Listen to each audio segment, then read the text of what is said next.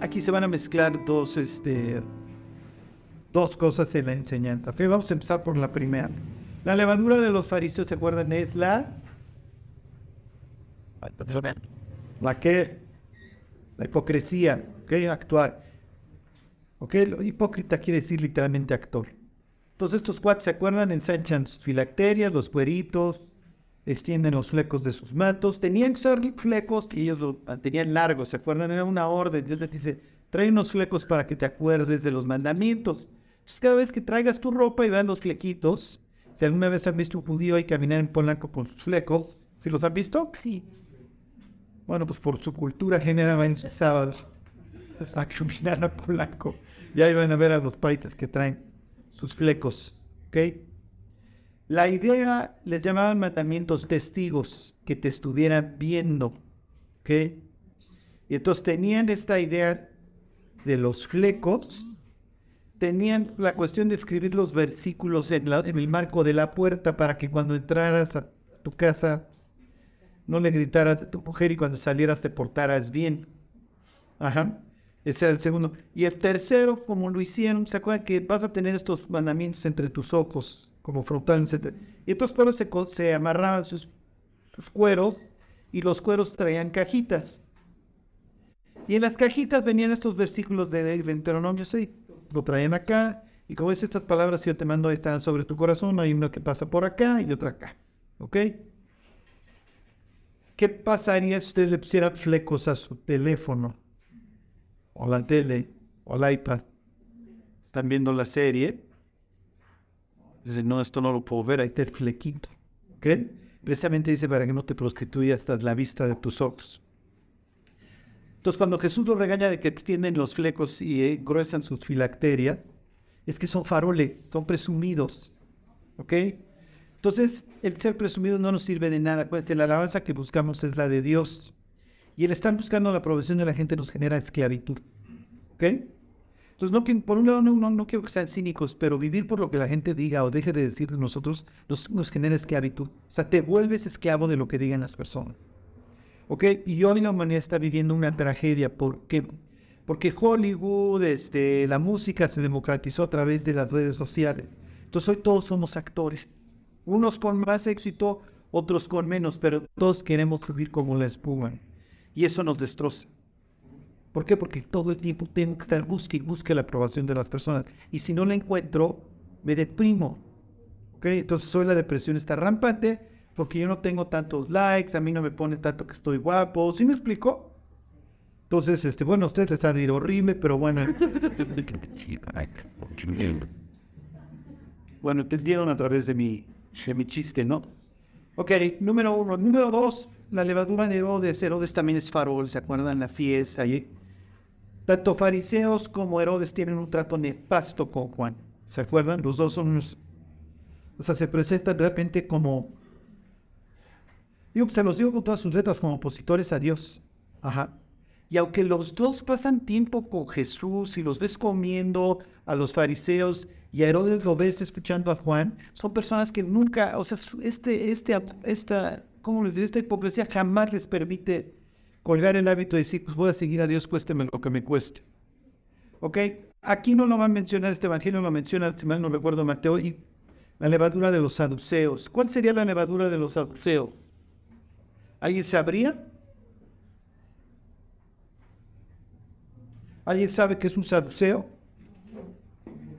¿Eh? Un judío. Son los que... escribiendo. Esos serían los escribas. Les voy a poner la cadena alimenticia hace dos, este, dos mil años, ¿ok? Israel es un pueblo muy fragmentado, ¿ok? Y como diría que es una casa dividida contra sí misma, no, no se puede sostener. De, de faroles, ¿ok? tendrían a estos, ¿ok? Que de plano agarraron sus triques y se fueron al desierto, ¿ok? Estos cuates dijeron, Israel y pueblo está tan mal que agarro mis triques y me voy al desierto. y pongo una cantidad de reglas y no puedo comer esto y no puedo comer aquello y hay un celibato y si quieres pertenecer a mi grupo tienes que pasar un noviciado como de un año. O sea, estos cuates no capitulan con nada, ¿ok? Funciona, sirve. Estas expresiones de hijos de luz o hijos de las tinieblas las manejan ellos. Ellos obviamente son hijos de qué? Pues sí. Ajá. Ok, a ellos les debemos muchas cosas que hoy conocemos. Los, los rollos del mar muerto, ellos vivían en el sur. Entonces cuando pensamos rollos del mar muerto pensamos esoterismo. No, no, esos cuates tenían la Biblia en jarrones. ¿Ok? Tenían todos los libros del Antiguo Testamento Tenían algunos que ellos consideraban canónicos, como el libro de Enoch. ¿Ok? Por ejemplo, no tienen Esther. ¿okay? Porque seguramente tu cerebro, como una mujer judía, se va a meter con un rey gentil. Y entró a lo que hubiera sido Miss Persian o Miss Mundo en aquel entonces. ¿Ok? Luego, en segundo lugar, tienen a los fariseos. Esto quiere decir separados, pero sin apartados, me cuesto aparte. Para que vean cómo compiten por ser faroles, ¿ok? Luego tendrían a estos, ¿ok? La palabra viene de, ¿alguien sabe cómo se dice justicia en hebreo? Esos son los justos, ¿ok? Sedaká quiere decir justicia. Hay un sacerdote que se llama en la Biblia, ¿se acuerdan? Sadoc y estos son los sacerdotes, y ellos dicen, dicen que tienen su origen en Sadoc. Sadoc que presentaron la Biblia como un gran tipo. Entonces, para que vean, o sea, tienen un concurso de ver quién es más favor. Estos son, es la clase sacerdotal, piensen en Anás, Caifás. ¿Ok? Luego tendrían al pueblo, al que literalmente consideran que, ¿se acuerdan? Malditos, no conocen la ley, les estoy citando el capítulo este, 7 del Evangelio de Juan. ¿Cuál es el pueblo? Piensen en esta expresión de Job, vosotros sois el pueblo y con ustedes muere la sabiduría, es el populo. ¿Sí me explico? Luego, en esta cadena alimenticia de santidad, imagínate, es un, es un pueblo insoportable, o sea, decir de Dios, ¿sí me explicó? Y es natural que todos lo menosprecien. Estos no, pero estos están viendo qué hacen de esto. ¿Sí se entiende? Por eso es, habrán creído que ya te habrán puesto de que sí es el Mesías. Luego, ¿quién creen que viene? Los gentiles, exactamente. Nosotros estaríamos aquí. En la cadena alimenticia estamos hasta abajo. Somos un conejo, cuyo, o sea, todo el mundo nos quiere a nosotros. ¿Ok? Y en último lugar, pues son Nada. Por eso Jesús escoge este para la historia. Estos pasaron de largo. Y este lo rescata. No sabemos si al que rescata, no sabemos porque lo deja desnudo y golpeado. Ese pobre está hinchado. Entonces, a ver, déjate que te deshinches para ver dónde te caes, en qué categoría caes y dónde dejaron tu ropa, mi cuate. Ajá no te sé identificar, que eso lleva jiribilla en la historia. ¿Ok? Y entonces Jesús dice que nos guardemos de estos, de estos, y en este caso estaríamos hablando de un medomita, de un mitomeo como Herodes. Herodes es su farol, Herodes es el poder. Herodes explondo, hago lo que quiero. Pero, y mira, no estoy conforme, te lo presento de nuevo como un loco que le va con la esposa al hermano, al cuñado, a Felipe, que ya veremos. En, unos párrafos va a aparecer don Felipe en la historia. Ok. Si nos guardáramos en la levadura de, estos, ¿de qué nos estaríamos guardando? Es muy importante para la historia que viene. Ahorita que vayamos a Bazán. Y eso lo aprende. No creen en la vida eterna y no creen en los años. O sea, han de cuenta que son una especie de ilustrados. Nosotros somos como ellos. ¿Ok? Nos gusta ser como. Aquí representaríamos a Herodes, farol, con poder, bandana, este, transgrediendo todas las normas sexuales que que haya, me importan leernos hasta las encuentro ridículas. Este, los rollos que traen estos israelitas, pues, está bien, qué interesante sería la mentalidad de Herodes. Fariseos farol, tengo que presumirle a todos qué espiritual soy. ¿Y cuál, qué es lo que diría Dios? Cuando ores, cuando ayunes, cuando des, todo esto es en secreto. Ajá, tú no puedes estar buscando hacer estas cosas para obtener reconocimiento porque no se trata de eso. Entonces tú das, pues que ni se entere la derecha de lo que dio la izquierda, ni la izquierda de lo que dio la derecha. Ajá. Cuando oras, no tienes que estar diciendo, ay, si ayer estuve orando por ti 18 horas porque te veo que estás en el hoyo. Si oráramos 18 horas, no le diríamos al de al lado que oramos por él, está en el hoyo, ¿sí me explicó? Les hago paréntesis, cuando Jesús cuenta la historia del, del fariseo y el publicano, dice que los dos ascendieron, es el verbo que se usa, ¿ok? Y se acuerdan que Dios, Dios habita en, en un monte, que los dioses habitan en montañas. Vienen más adelante en la historia. El templo de Dios está donde? En el monte de Sion, ¿ok? Entonces dice que los dos ascendieron al templo. Piensa en Salmo 15, ¿quién ascenderá al monte de Dios? ¿Quién ascenderá a la casa de Dios? Entonces dice que ascienden el publicano y el fariseo. Cuando dicen que ascienden, ¿qué está implicando? ¿Qué creen? ¿Quién es? Dígame a alguien que ascendió un monte a encontrarse con Dios. Moisés. Ya lo veremos, viene en la siguiente historia. ¿Quién más? Viene en la siguiente historia, ¿se le suena? Elías, exactamente. Entonces, cuando Jesús dice que asciende, ¿qué implica que fueron a la presencia de Dios? Y yo no fue a farolear. Te doy gracias que no soy como él. Y Jesús está diciendo, este, entiende la ironía que está manejando. Asciendes a la presencia de Dios para presumir en vez de alabarle a Dios. ¿Se acuerdan de las palabras de Eclesiastes? Cuando entras en la casa de Dios, sean tus palabras pocas, porque Él está en el cielo y tú estás en la tierra. Así que no seas farol. Entonces, cuando dice que los dos ascendieron, el publicano que está haciendo, nada, yo soy un ratero, pero... Y el otro, estoy frente a Dios, estoy frente al trono, y me vengo yo a alabar, a parolear. O sea, estás loco, en cabeza de quién cabe. Si se entiende el mensaje que está mandando perfil. Entonces, nos tenemos que guardar de estar buscando la aprobación de las gentes, porque además nos volvemos insufribles, nos volvemos insoportables. ¿Ok? Número uno. Número dos. Tenemos que dejar de estar buscando el poder por el poder. Si Dios nos da algo en la vida, si Dios Ajá. Quiere que tengamos algo, es porque quiere que sirvamos. Son herramientas y así lo tenemos que ver. ¿okay? Entonces piensen, Herodes nace en, cuna de oro, porque su abuelo y su papá eran políticos muy hermosos, padre desgraciado, y lo utilizó para explotar. Los cristianos vamos a dar cuenta de qué hicimos con lo que Dios nos dio. Piensen en Herodes.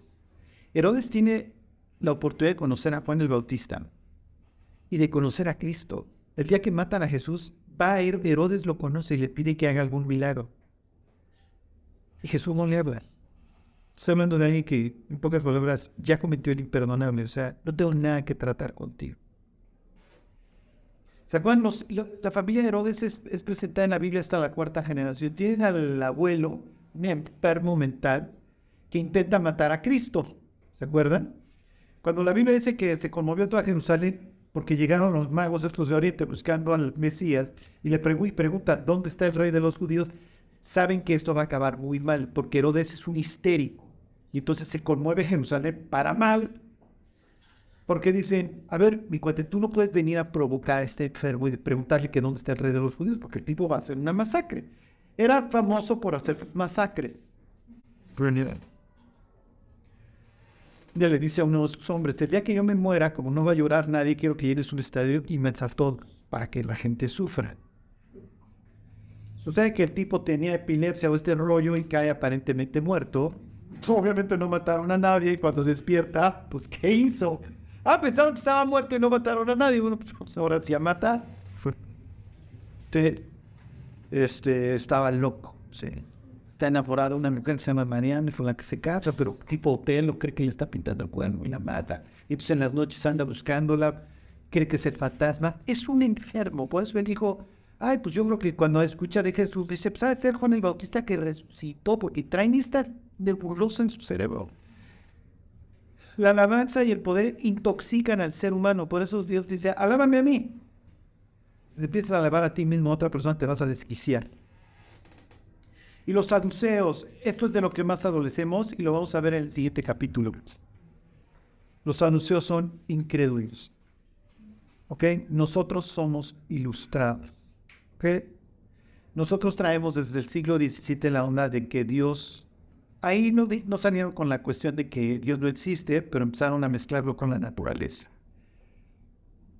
El iniciador de la ilustración es un tipo que se llamó Baruch Spinoza, y él fue, era judío y me lo expulsaron de la sinagoga por andar diciendo que Dios y la naturaleza se confundían lo mismo. Entonces empezaron a hablar de la ley natural y entonces ya no hay Dios que establezca qué está bien y qué está mal. Y entonces analizamos todo a la luz natural de la razón y la razón es la que nos guía. Y la razón nos está yendo a quitar a los reyes, son unos déspotas desgraciados. Entonces vamos a poner una ley y así vamos a acabar en constituciones y en leyes y en separación de poderes, porque todo de la ilustración Montesquieu. Y eso se los voy explicando poco a poco. ¿eh? Lo que les quiero decir es que los saduceos no creen en la vida eterna. Sí, pero son los sacerdotes. Hermanos, necesitamos. O sea, yo voy al templo y ofrezco sacrificios y etcétera este es el que le corta el pescuezo en la Pascua a mi corderito, pero no creen en la vida eterna. Entonces, ¿qué estoy haciendo? ¿Quién me explicó? ¿Qué diría Pablo? Si Cristo no resucitó de los muertos, ¿van a es también vuestra fe? Ajá. Aún estáis en nuestros pecados. Entonces también los que durmieron en Cristo, ¿qué? Perecieron, ya sea infierno, se fueron al infierno. dijeron que este había resucitado y este no resucitó, no hay resurrección de muertos. Entonces, ¿para qué vivimos? ¿Sí me explico? ¿Para qué le echamos ganitas? Comamos y bebamos, dice Pablo, capítulo 15 de 1 Corintios, que mañana moriremos porque no hay resurrección. Digo, yo creo que todos estamos aquí porque esperamos llegar al cielo y que por lo menos nos den una coronita, ¿están de acuerdo? La de Burger King, la de bueno, la que quieran, pero que alguien bueno, algo hiciste, mi cuate, no solamente te dedicaste a convertir el oxígeno en dióxido de carbono, o sea, participaste, estuviste, creíste en mí. Estos tipos no creen en la resurrección. Su visión de la Biblia, ese sería su tercer, no creen en los seres sobrenaturales, no creen en la resurrección. Y su tercera característica es que no creen en la Biblia. Creen en los primeros cinco libros, lo que nosotros llamaríamos el Pentateuco, sí, de Génesis a Deuteronomio, el resto no. Pues, ¿Cómo van a creer? Tienes ángeles por todos lados, tienes querubines, tienes el trono, tienes el consejo divino, ¿Sí me explico? Cuando los ancianos le preguntan a Jesús, oye, maestro, fíjese que hubo una señora que se casó con un tipo y el tipo se murió. La ley, no es así, no la sabemos de memoria, dice que si se muere una persona sin haber tenido hijos, pues que venga el cuñado y le levante descendencia a la pobre viuda.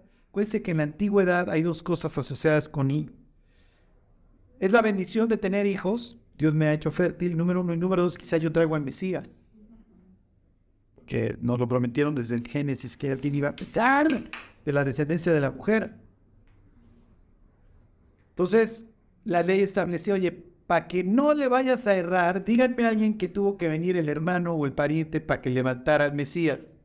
Vos, vos el ejemplo de que tiene que venir el pariente a levantarle a la viuda porque qué tal que va a venir el Mesías a través de ella. Igual llegas a Mateo 1 y ahí está doña Ruth pariendo al tatara, tatara, tatarabuelo del Mesías. De la línea de Ruth viene el Mesías. Entonces, para eso era la ley, básicamente. Es bastante extraño, ¿están de acuerdo? Las chavas en aquel entonces yo creo que echaban oclayo al cuñado, se moría el marido, ¿no? Porque eventualmente eran genéricos con él. Bueno, el caso es que llegan y le dicen, a ver, maestro, Fíjate que una casó la mujer, vino el cuñado, bueno, se murió el marido, vino el cuñado, se casó con ella, tampoco le levantó descendencia y se casó con los siete hermanos. ¿Cómo se llamó la obra? La viuda negra, exactamente. Está todo echaban congelante, todo, chat. Y entonces preguntan a Jesús, en la resurrección, ¿con cuál de los siete va a estar casado? sino cómo están empleando. Ellos nada más tengo, tengo el Pentateuco, con esto trabajo y con esto pruebo el maestro. No porque me interese su respuesta, sino porque lo quiero ver tropezar. Al cordero había que examinarlo durante cuatro días. Y durante esos cuatro días Jesús es examinado antes de matarlo, lo examinaban a ver si no tenía defecto. Entonces este lo andan examinando, pues debo no pagar impuestos, este, de, de qué autoridades de estas cosas, a ver, la de la vida negra te la planteo. ¿Cuál es el mayor y más grande mandamiento? Bueno, el caso es que, ¿qué están pensando todos los saduceos? Ya ven la babosada de la resurrección. Ya ven sus tonterías de la resurrección. A ver, en este ejemplo, a ver, si hay una vida que continúa, pues con cuál de los siete va a estar casada. Los siete estuvieron casados con ella. O va a tener areta llave en el cielo. ¿Qué onda, no? Y entonces, ¿qué es lo que les dice Jesús? Erráis ignorando las escrituras y el poder de Dios. Y Jesús va a justificar la resurrección de los muertos con un pasaje de qué libro.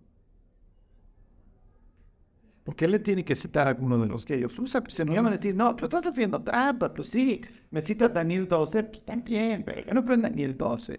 Además, eso se habrá hecho ahí en el exilio, vete a saber qué tantas manos le metieron los babilonios. ¿Qué pasaje cita Jesús? Génesis, ¿no? No, no es Génesis. ¿Es el qué? Es el Éxodo. Ya nos vamos, Moisés. ¿Y qué le dice Dios a Moisés? Yo soy el Dios de quién? Yo soy el Dios de Abraham, el Dios de Isaac, el Dios de Jacob. Y para cuando se encuentra Dios con Moisés, estos tienen años y años de muertos. Si estos tipos están muertos, ¿cómo me presento? Yo soy Dios, fíjate yo soy el Dios de Abraham. ¿Es el Dios de un cadáver?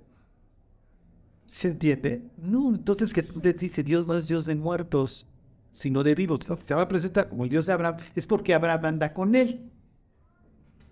¿Sí se entiende? Entonces con el propio Pentateuco les justifica la resurrección de los muertos. Ok, aunque ustedes no lo crean, vivimos en un mix de las tres. A veces soy farol, a veces afuera quiero ser codicioso, como Herodes, a veces soy mincado. No creo que Dios esté obrando en mi vida. Piensen, además, Dios a veces oras por una persona y la persona sana, y a veces oras por otra y la persona no sana. Entonces, y entonces tenemos todas estas dudas acerca de cómo trabaja Dios. Porque esta parte fariseica nos ha llevado a la civilización del espectáculo. Entonces, si va a haber un milagro, tiene que ser wow, todos tenemos que llorar. Les pregunto, ¿ustedes creen que hoy Dios los cuidó de que los mataran? ¿Los atropellan? O sea, en realidad, respiramos porque Dios quiere que respiremos, ¿sí me explico? Y las decisiones que tomamos tienen consecuencia. Vaya a de qué tantas cosas Dios nos guarda, sí, pero cuando contamos la historia de que, está, de que siete personas oraron por nosotros y tuvimos siete guardaespaldas en ese instante, ¡wow! Esa fiesta padrísima. Esa fiesta creíble. ¿Sí se entiende? Pero en la vida cotidiana que hay no espera Dios, es precisamente todo esto que tiene que ver con nuestra farolés. Ajá. De que, no sé si han visto el avivamiento que hay en Kentucky. Sí lo han visto. Entonces ahí están, ah, están chillando, todos están revolcando en el piso y todo. Ahí sí hay un avivamiento. Ahí entonces donde la gente no se está revolcando en el piso no están chillando, ahí no hay. ¿Y me explicó? Porque es la civilización del espectáculo. Entonces, más bien ahí yo iría y les diría a mis cuates, apaguen las cámaras, apaguen las cámaras porque esto se va a ir propagando y la gente va a creer que para que haya un avivamiento, la gente se tiene que poner a revolcarse en el piso y a chillar y mientras otra persona está yendo enfrente cantando. No, entra en tu aposento y ahora tu padre que ve un secreto y tu padre que ve un secreto te recompensará en público. Piensen en el daño que nos ha hecho todas estas ideas de los milagros. Oye, ¿tú hablas en lenguas? No, pero la dejé de chupar. Entonces ya por lo menos hablo y se me entiende. Sí, porque antes de jueves a domingo en la mañana no se me entendía. ¿Tienes dones de sanidad? No. Bueno, quién sabe, porque ya no tengo cirrosis, ya me, me estoy curando. ¿Ya ves? Si hay milagros. No, no, pero eso está chafa. ¿Qué tiene de chafa? ¿Sí me explicó? ¿Tienes de profecía? No, pero por lo menos ya estoy sobrio y las leo. Las de Isaías por lo menos. No, eso está bien chafa, Charlie. ¿Qué tiene de chafa que las vidas cambien? Que Chelas deje de chupar.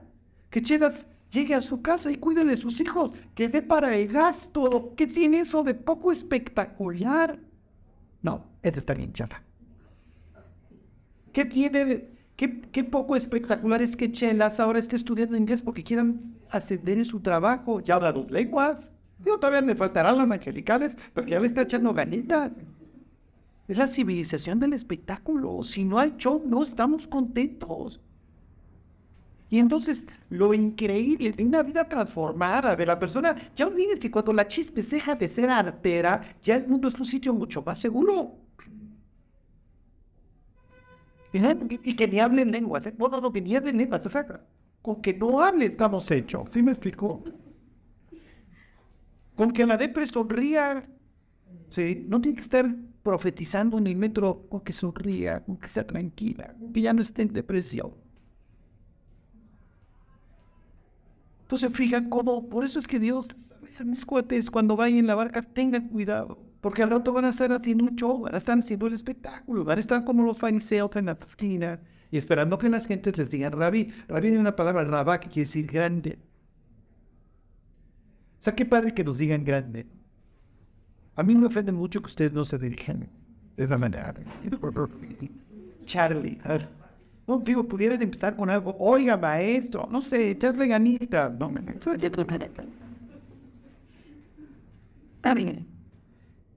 Y que lo que sucede, inflamos, inflamos a la persona y al rato llega el diablo con una chile y la revienta. Sí, esto no, no, no funciona. No funciona. Entonces, mira, no, no vivan, no vivan por los likes, por los views, por los... No sirve. La otra vez estaba yo viendo... Pues no, no voy a decir un testimonio, la experiencia de, de una modelo este, australiana hace años que di una plática acerca de las redes, todo esto, este, en donde eh, la chava la filmaba a su hermana y entonces está en una de sus filmaciones, una chava muy guapa, ya se podrán imaginar, hasta que del plano a fotografía en revienta y se pone a llorar. Y dice, está aquí. Y era una persona que tenía millones y millones de seguidores, hasta que finalmente reventó. Porque tienes que vivir actuando. Tienes que estar sacando la foto. La otra estaba yo un chavo que va en un pasillo en el pasillo. O sea, ¿qué tan intoxicado puedes llegar a estar? Esa es la levadura de los fariseos. Ya, ya te tiraste en el cuate, ya extendiste los mecos, ya ensanchaste tus cueritos y ya estás esperando que todo el mundo en las salutaciones en las plazas, todo el mundo te llame grande, los primeros asientos en las sinagogas y que seas lo máximo. y desgraciadamente piense, ¿dónde están todos estos fariseos Bueno, acabó esa enseñanza. Ahora viene la, la piensen la gritiza que les pone Jesús. Se los voy a volver a leer. 8.27. Y entendiendo lo que Jesús les dijo. ¿Qué discutís? No tenéis pan, no entendéis ni comprendéis. Aún tenéis endurecido vuestro corazón. Pues fíjate lo que les está diciendo. ¿eh? Teniendo ojos no veis y teniendo oídos no oís y no recordáis cuando partí los cinco panes entre cinco mil, ¿cuántas cestas de los pedazos recogisteis? Y ellos dijeron, doce. Y cuando los siete panes entre los cuatro mil, ¿cuántas canastas llenas de los pedazos recogisteis? Y ellos dijeron, siete. Y les digo, ¿cómo aún no entienden? O sea, no les estoy hablando que metemos Juan. Ese no es el problema. Ok, esta historia se relaciona con la que sigue. Y ahorita se las las dos. Ok, van a llegar a una de estas viviendas, ahí del Padre de Galilea Versículo 22. Vino luego a Bethsaida y le trajeron un ciego y le rogaron que le tocase. Entonces, tomando la mano del ciego, le sacó fuera de la aldea y escupiendo en sus ojos, le puso las manos encima y le preguntó si veía algo. ¿Ok? Es el segundo que escupe, ¿se acuerdan? Ya, ya tuvimos, ya tuvimos al, al sordo, ¿se acuerdan? Ok.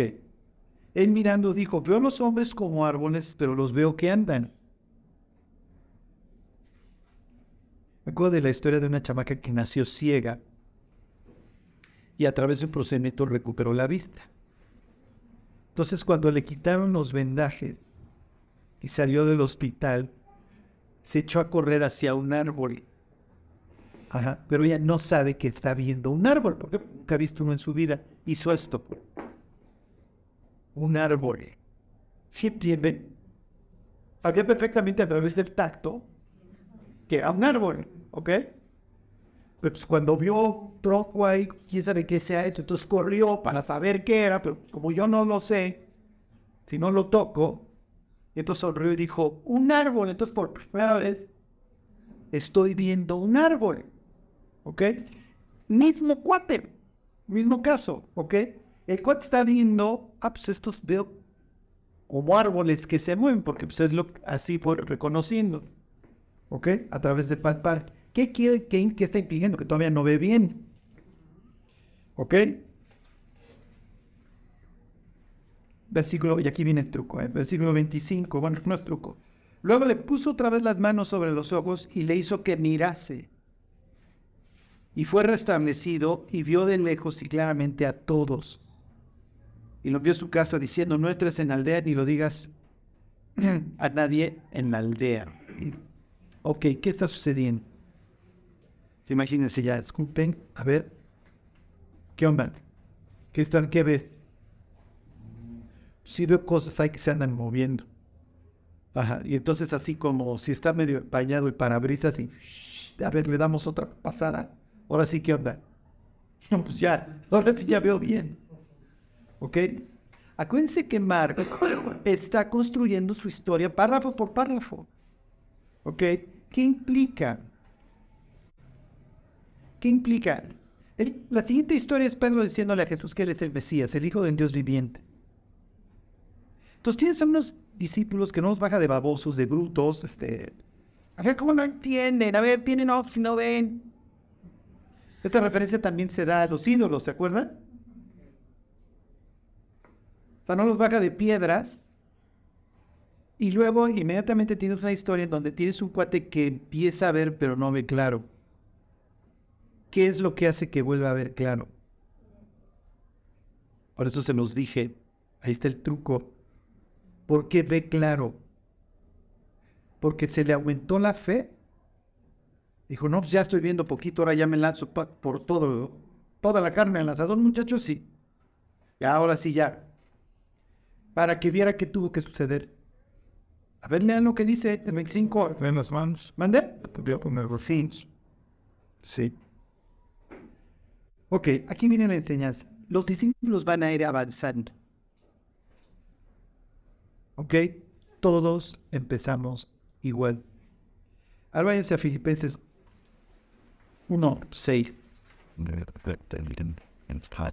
La historia del ciego y la de los discípulos es exactamente la misma. La primera pasada no agarran.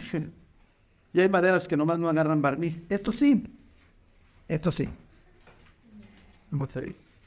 Pero va a tomar tiempo y todos vamos a madurar.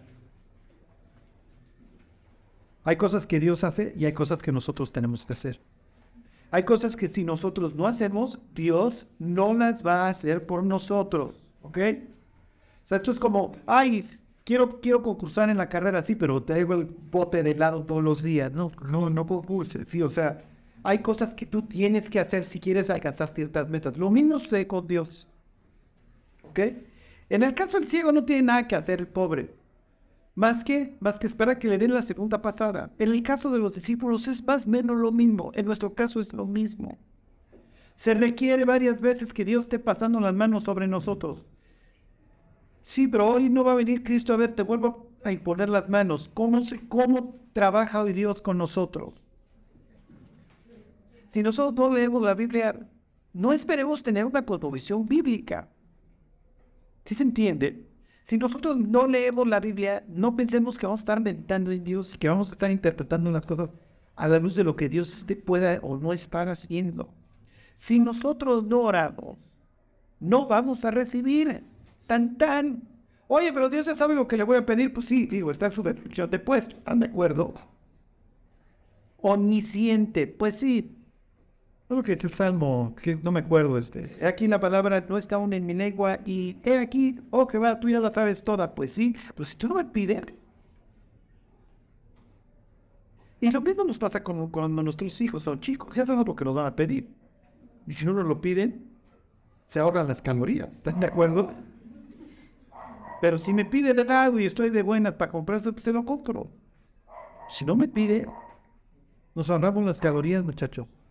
Si nosotros no le pedimos a Dios, ¿por qué quieren Dios que pidamos? ¿Alguien encontraría alguna razón de peso para orar? Para... ¿Por qué creen que Dios dice, pídeme? ¿Tiene esta Sí, sí, porque nos creo para que nos lleváramos con Él. Entonces, cuando nosotros queremos agarrar las cosas en nuestras manos, no a través de Él, es, oye, pues ven conmigo, yo te ayudo. Y esto no, esto no te lo voy a dar, esto sí te lo voy a dar. No sé, igual si le piden una bazooka hoy, pues lo más es que no la vayan a obtener.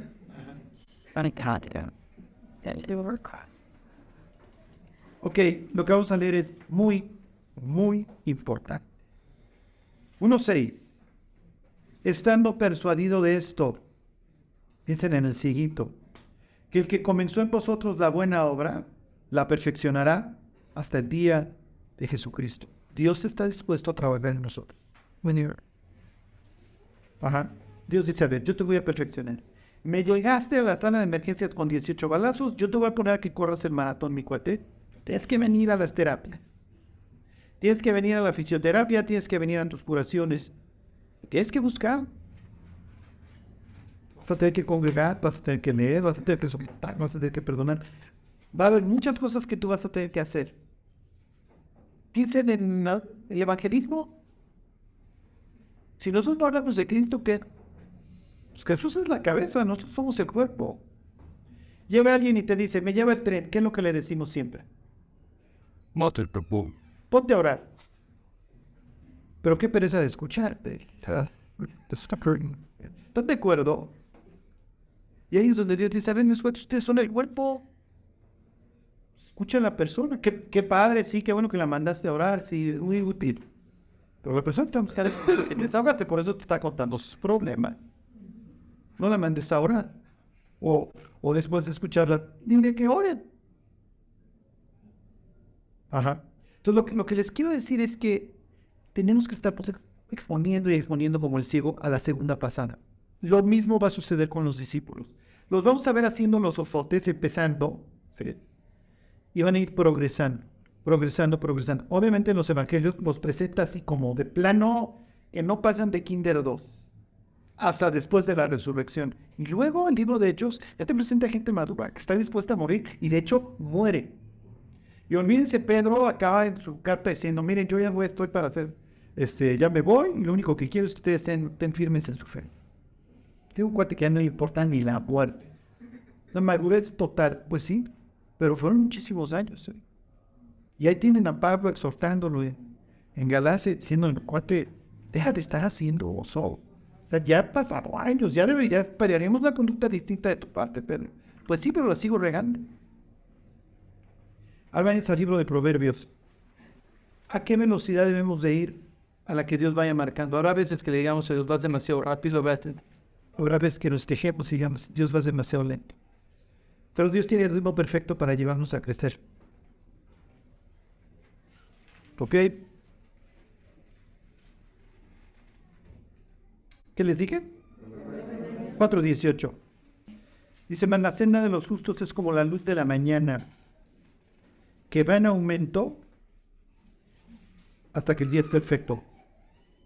Obviamente los discípulos aquí están a las 5 de la mañana, ¿ok? En la barca, como estuvimos todos. O sea, no hay ni el, primer rayito de la mañana se está apareciendo. Pero es natural. Lo único que importa es que nunca nos rindamos con Dios. Dios no se va a rendir con nosotros. El problema viene cuando nosotros decimos, me vale, tiro el arpa y me voy al mundo, me amargo, lo que ustedes quieran. Ahí es donde empiezan los problemas. Piensen que el ciego hubiera estado, dijo, pues veo ya como objetos que se mueven, gracias, ya me voy con eso, ya voy encontrándole el camino. No, no, no. Pues la idea es que te vas a quedar una vista de 20-20, mi cuate. Pero te vas a tener que estar exponiendo nuevamente, si me explico, al toque del maestro. Y de ahí para real. Y de ahí hasta que te mueras, Porque este caminar es diario, no, no hay un día en donde, bueno, Dios, hoy salgo yo solo a la calle, no te preocupes. Si sobrevivo mañana nos vemos y ahí sí ya me sigues cuidando. No, o sea, es algo del diario, del diario, del diario. ¿Sí? Y aquí también es un llamado a la paciencia. Dios tuvo paciencia con los discípulos. Digo, vamos a ver a Pedro diciendo, tú eres el Mesías, y los cinco minutos estaba queriendo ubicar a Jesús. Ahorita llegamos a esa historia. Este, lo único que importa es que ustedes mantengan su comunión con Dios. Todos los días. Yo lo entendí. Cuando yo, cuando yo me convertí, yo estaba, yo estaba viendo la televisión, yo acababa de ir a unas, a unas conferencias y no me acuerdo, habrán pasado unas semanas o meses, pero yo estaba viendo la televisión. Y, la- y entonces pe- empecé a pensar, yo me voy a ir al infierno. Si me muero, me voy a ir al infierno. Apagué la televisión y le dije a Dios, sálvame. Sálvame porque no me quiero ir al infierno. Haz lo que tengas que hacer, no me importa, yo no quiero ir al infierno. Me voy a ir al infierno, por favor, sálvame. Y empecé a pedir que me salvara. Y le dije, no importa lo que haya que hacer, yo no me quiero ir al infierno, por favor, perdóname. Y cuando terminé de orar, se había acabado la batalla. En ese instante, yo no sabía mucho del cristianismo, me enseñaba básicamente lo que Hollywood me han enseñado. Pero entendía yo una cosa. Dios me acaba de perdonar, me voy a decir, ya no me fui al infierno. Y me quedé pensando y había un silencio total en la casa.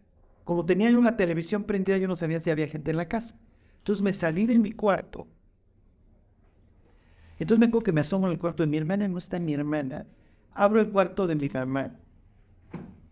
Y mi mamá estaba en su escritorio así. Y entonces le cerré la puerta en silencio. Y cuando acabo de cerrar la puerta, entendí de mis primeras lecciones de la oración. Estaba orando por mí. Porque yo estaba viendo la televisión, hay cualquier incredulazo viendo la tele. Y de repente me vino una convicción de, mi cuate ya se está yendo el último vagón, o sea, ya van varios, porque a mí me había hablado de Cristo muchas personas.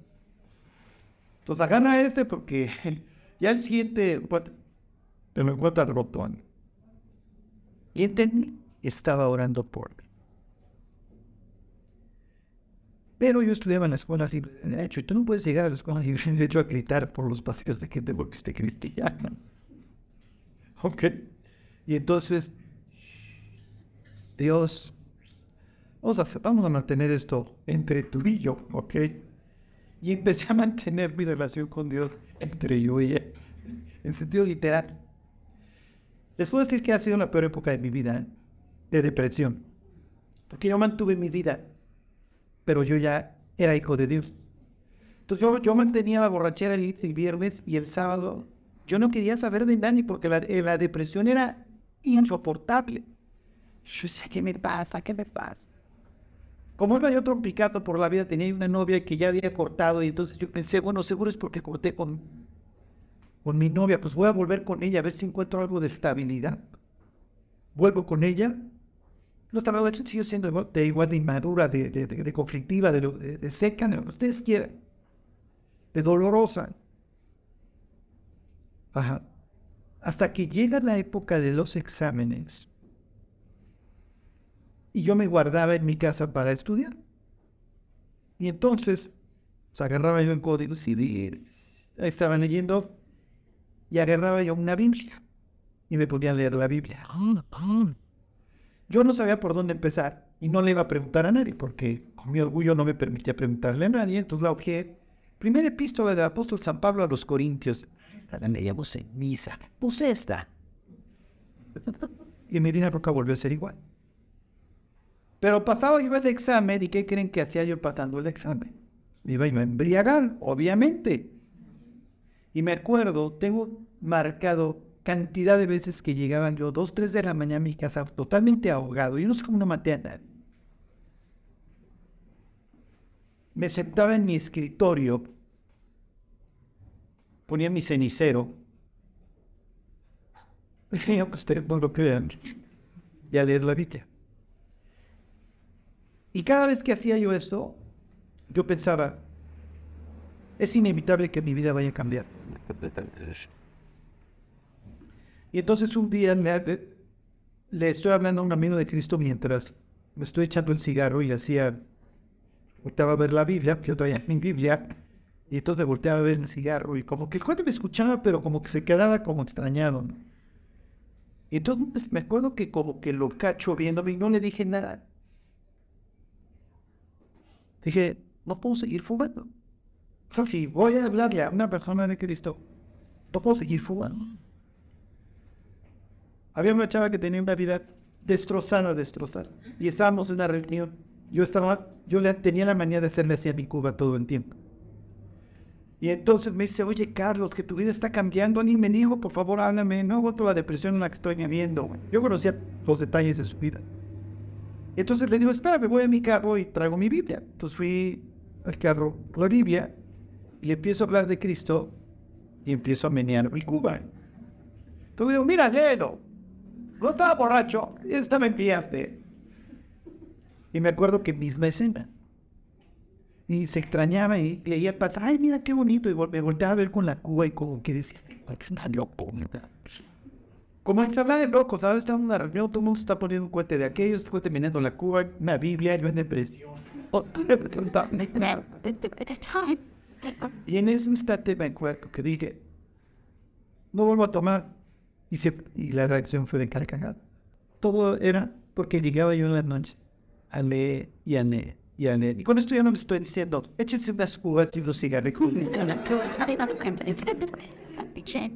Digo, porque recién finalmente salimos de las 5 de la mañana y llegamos a las 6. Es lo que dice Salomón. La senda del gusto empieza con poca luz. Hasta que le dan las 12 del día y el sol está en toda su fuerza, en todo su esplendor. Pero es porque nos estamos expone y expone y expone. Mi orgullo obviamente empezó a, a bajar y entonces le digo a mi mamá, oye, ¿dónde te reúnes? Nos reunimos los martes en la noche. Pero, bueno, pues ¿dónde es? Yo voy. Y llegué. Y me empecé a congregar. Y empecé a sentir lo que era, pues, vivir con otros creyentes. ¿no? A mí los cristianos se me hacían de lo más terrible, sus chistes. No, digo, y es que sí, a veces nos pasamos. ¿Estás de acuerdo? Sí, hay unos que dicen, miren, no sigas, porque además no haces atractivo el cristianismo, pero bueno. Pero empiezas a convivir y pues aquí estamos en el mismo canal. Vamos, a, vamos en el mismo barco. Todos tenemos nuestras victorias, nuestros tropiezos. Y se hizo una comunión en, donde, en la iglesia en donde yo estaba. Muy bonita. Había varios jóvenes, además. Desgraciadamente hay que hay una bomba de neutrones en esa iglesia y se despedazó. Hoy, hoy no, no, no, queda, no queda mucho de eso. Eso es también horrible cuando, cuando el diablo interviene y que los creyentes dicen, bueno, yo ya llegué hasta las 9 de la mañana, ya hice bastante y hago un check-up. Y dejo de estar luchando por la unidad en el espíritu y por tener una iglesia que viva unida y que quiera servir a Cristo, porque finalmente es a lo que nos dedicamos como iglesia, como congregación. Realmente cuando nos reunimos los martes para, como dice la Biblia, para estimularnos al amor y a las buenas obras, para cargar pila y nos vemos el siguiente martes, muchachos, y échenle ganas. La idea no es sean dromedarios que carguen hoy agua y, y, me aguanto hasta el siguiente martes, mi chapi. No, pues, no, pues en la semana espero. Y me acuerdo que una mañana, después de que me quedé platicando con mi mamá y mi hermana durante horas, no, eso no sucedía, nos alucinábamos en la casa. Mi mamá tenía un cuadrito con un versículo de Jeremías que dice, y les daré corazón para que me conozcan que yo soy el Señor. Y ellos me serán a mí por pueblo, y yo seré a ellos por Dios, porque se volverán a mí de todo su corazón. Y eso es lo que va haciendo Dios. Va empezando a conquistar, conquista, conquista, conquista, conquista, hasta que finalmente, como dice Salomón, él ya es perfecto, o como dijera Pablo, hasta que perfecciona su obra. Obviamente es una obra que termina el día que nos morimos. Sí. Dios no se va a cansar de seguir pule, pule, pule, porque quisiéramos ser perfectos, no, no, no, lo vamos a lograr. A lo que aspiramos es a poder decir como con el siguiente, ya veo claro, ya, ok, ya me devolviste la vista. Como dijera don John Newton, te el de esquiados, estaba ciego y ahora veo. Bueno, ser a la historia. Bueno, lo último que les quiero decir a este respecto, la paciencia. A ver, vayan tantito al, al libro de, Hebreos, este, el capítulo 10. Cuando piensen que Dios no está trabajando, sí está trabajando. Es más, cuando pensamos que no está trabajando, es cuando seguramente están marchas posadas. Es como la historia, es bastante romanticoide de la persona que llega al cielo y, recuerda su vida como si fueran huellas en la playa, ¿se acuerdan? Y entonces dice que siempre vio cuatro en las peores épocas de su vida. Nomás vio Dios dos huellas. Y le reclama a Dios y le dice, ya ves cómo en los momentos difíciles de mi vida no estuviste. Y le dice Dios, no, las huellas son mías. Le venía cargando. Ajá. Entonces, miren, todos vamos a pasar por desesperación. Está bien. Los salmos están llenos de oraciones de gentes desesperadas. Usted es parte de nuestra vida. Cuando la Biblia habla del cielo, habla de un sitio donde no va a haber clamor. ¿Qué quieres decir, Dios? ¿Que aquí en la tierra sí? Sí. En la tierra sí, todo el tiempo. Todo el tiempo vamos a estar clamando, todo el tiempo vamos a tener problemas, todo el tiempo vamos a tener retos. Si te casas por tu matrimonio, si tienes hijos, olvídate ya, ya vas a llegar. Ay, digo yo creo que todos somos papás. Ya, hay nada más que echarle la charola. Ya no cabe nada más. Dijera Pablo, más lo que se agolpa sobre mí, empezar por las iglesias. ¿A quién tropieza ni yo no me indigno? ¿Quién enferma y no me preocupo?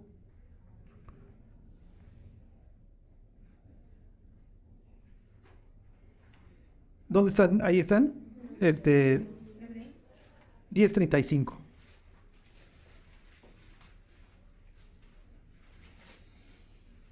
Dice, no perdáis pues vuestra confianza que tiene grande galardón. Ese es el tema de Hebreos. Lo repite y lo repite y lo repite.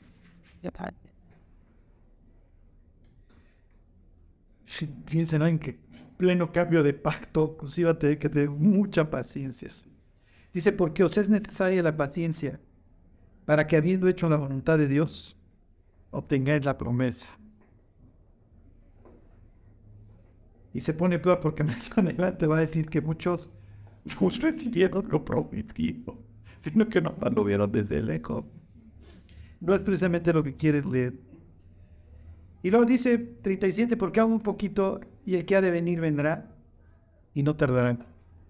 Todos los cristianos nos peleamos con las profecías, a veces con una buena raíz, porque, porque todos queremos que Cristo venga. Porque todos nos queremos ir al cielo, ¿están de acuerdo? Ir al cielo implica que ya terminaste tu examen. Ya. Hace rato estaba yo pensando en mi pastor que, que murió hace un año y cachito. Yo le decía, yo le decía, eh, no estaba hablando con él. yo pensaba, ya llegaste el examen. Ya, tú ya estás en el recreo. Ya. Y tuve un buen examen. Aquí estamos tuvo un buen examen. Roberto, de que se convirtió a que se murió, habrán pasado, no sé, 40, 45 años. De trabajar y trabajar y trabajar para Cristo. Yo lo, yo lo conocí hace 27 y 28. Este. Y pienso que todos en algún momento dado decimos, yo digo, ya ven, ¿no? Ya sácanos de aquí. Pero mientras estamos, Dios está trabajando en nosotros, como trabajó en la vida de los discípulos. Y les digo a los discípulos, los vamos a ver de aquí para hacer cantidad de osos. Aquí los presenta como con corazón duro en la historia que estamos viendo y que no tienen, no tienen la más remota idea de lo que está pasando. Luego los van a ver confundidos y luego los van a ver que empiezan a ver con claridad. ¿Sí? Empiezan a caer los veintes. Ya lo vamos a ver porque vamos a empezar la última semana de Jesús ahí, siguiente capítulo en Marco. Pero cuando Jesús fue camino a la muerte, los discípulos se acuerdan que va preguntando entre ellos, ¿quién va a ser el más grande en el reino de los cielos? O sea, Jesús pensando, bueno, yo voy a la cruz, voy a acabar desnudo en un madero. Y este, y ustedes están pensando, ¿qué secretaría les va a tocar? Gobernación, hacienda, relaciones exteriores. Bueno, versículo 38. Mas el justo vivirá por fe, y si retrocediere, no agradará mi alma. Es lo que les digo. Tengo que confiar en que finalmente el día va a ir amaneciendo, amaneciendo, y que Dios está trabajando en mi vida, y que Dios va a tener cuidado de mí. Versículo 39, pero nosotros no somos de los que retroceden para perdición, sino, sino de los que tienen fe para preservación del alma. Bueno, vayan a Jeremías 29 y ahí terminamos, ya se termina con esa idea. Y es que ya no, me, ya no les quiero iniciar la, lo que sigue porque me tardaría mucho. Pues te el planeta. De todo en adelanto, la próxima semana vamos a hablar de una palabra que etiología. El estudio, el origen de las causas. ¿Por qué sucede lo que sucede?